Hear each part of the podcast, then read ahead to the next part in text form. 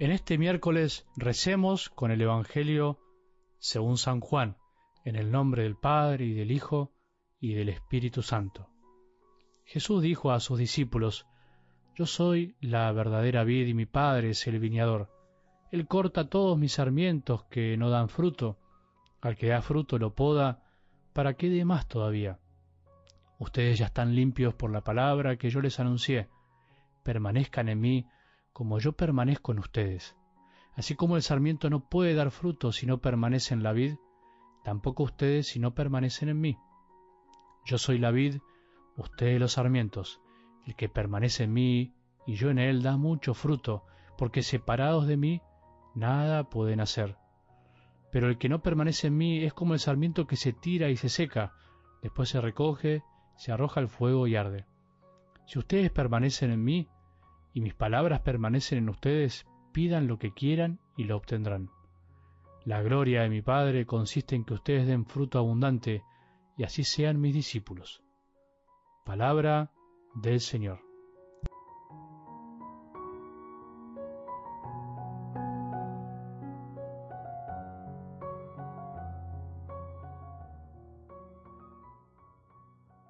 La cuestión de ir al cielo o de tener deseos de ir al cielo no es cualquier cosa, cuidado, no es una cuestión un poco romántica, porque en definitiva, si olvidamos eso en realidad, olvidamos lo más trascendental, olvidamos lo más esencial de lo que somos, olvidamos de dónde venimos, o sea, quién nos creó y hacia dónde vamos, o sea, qué quiere Dios de nosotros. La historia muchas veces es como se dice un péndulo. Y la historia de la Iglesia, por supuesto, no es ajena a estos posibles vaivenes de los pensamientos, de las culturas que se pueden ir dando en cuanto a lo que la Iglesia dice y piensa. No quiere decir que la Iglesia cambie por capricho, pero a veces se ha puesto más el acento en un tema que en otro, se ha hecho más hincapié en una cuestión o en una verdad de fe distinta a la de otras épocas. En medio simplista o simplificado definir así nomás la historia, pero ayuda a entender un poco más que en definitiva somos humanos, ¿no? Y a veces la Iglesia también de algún modo expresa esta debilidad del ser humano. Nos equivocamos cuando expresamos las cosas, no sabemos expresar de manera certera siempre todo. Alguien me decía una vez, Padre, ¿no será que no hay tantas ganas de ir al cielo hoy porque la Iglesia se quedó en el tiempo? ¿O que la Iglesia transmitió con temor la fe, planteando el castigo del infierno y el cielo solamente como un premio? Algo así me acuerdo que me dijeron.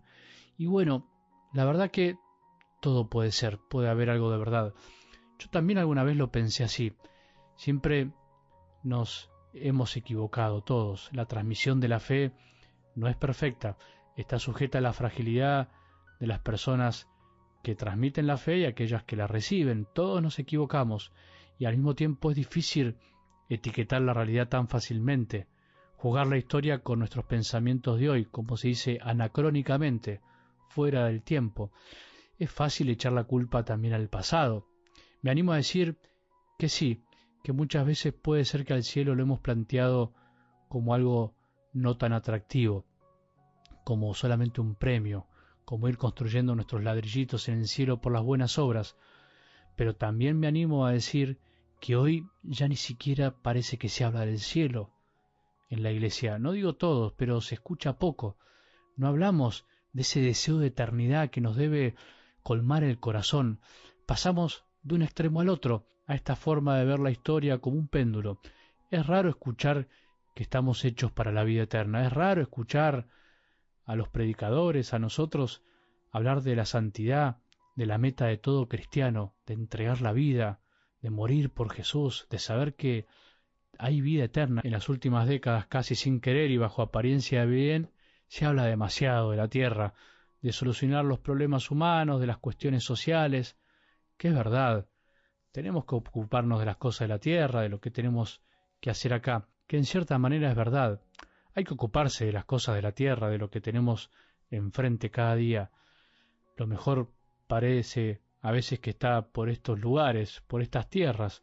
Parece ser que la salvación es fruto de nuestro esfuerzo de construir un reino casi terrenal, ni una cosa ni la otra, ni ver solamente el cielo como un premio a nuestro esfuerzo, a nuestro amor, que nosotros casi que construimos nuestra casita allá arriba, o tenemos ganas de ir por miedo al castigo, ni el cielo en la tierra construido por nosotros, cosa que te habrás dado cuenta ya ¿eh? en el correr de tu vida que es imposible. Un domingo, me acuerdo, antes de la bendición final de la misa, después de haber dedicado todo el sermón a tratar de explicar lo que significaba ir al cielo, para quitarme la frustración de haber visto pocas manos levantadas esa vez, volví a preguntar, ¿quién quiere ir al cielo? Para mi alegría, todos levantaron la mano y hasta se escucharon algunos gritos en el fondo. Yo, qué lindo, qué lindo es terminar una misa así, una predicación así, con muchas ganas de ir al cielo. Qué lindo es que, por ejemplo, ahora vos también digas, yo quiero ir al cielo también. Para eso vine a esta tierra y por eso quiero amar ahora, en este momento. Estamos hechos para ir al cielo porque por nuestras venas corre la savia de la vid de Jesús, que es Jesús mismo, su espíritu. Corre en nuestras venas la sangre de Jesús, el Espíritu Santo que nos fue dado por Él mismo. Yo soy la vid, usted de los sarmientos. El que permanece en mí y yo en Él, da mucho fruto porque separados de mí, nada pueden hacer, dice algo del Evangelio de hoy. El Padre es el buen viñador, que está siempre queriendo que demos frutos, que nuestra vida aporte algo a la vida de este mundo. Es el Padre que sabe esperar, pero que al mismo tiempo quiere que demos frutos de vida eterna. Exige, pero con amor, porque conoce todo lo que podemos dar. Para Él no somos inservibles, no sos inservible, nunca pienses eso, somos sarmientos, somos las ramitas de esa planta que es la vid, y desde ellos es donde brotan las hojas, los arcillos y los racimos. Por eso no podemos dar frutos separados de la planta. Cuando estamos separados no servimos para nada, porque en realidad sin Jesús no podemos hacer nada que dé frutos de santidad. Podemos hacer muchas cosas exteriores, pero frutos de santidad, eso no.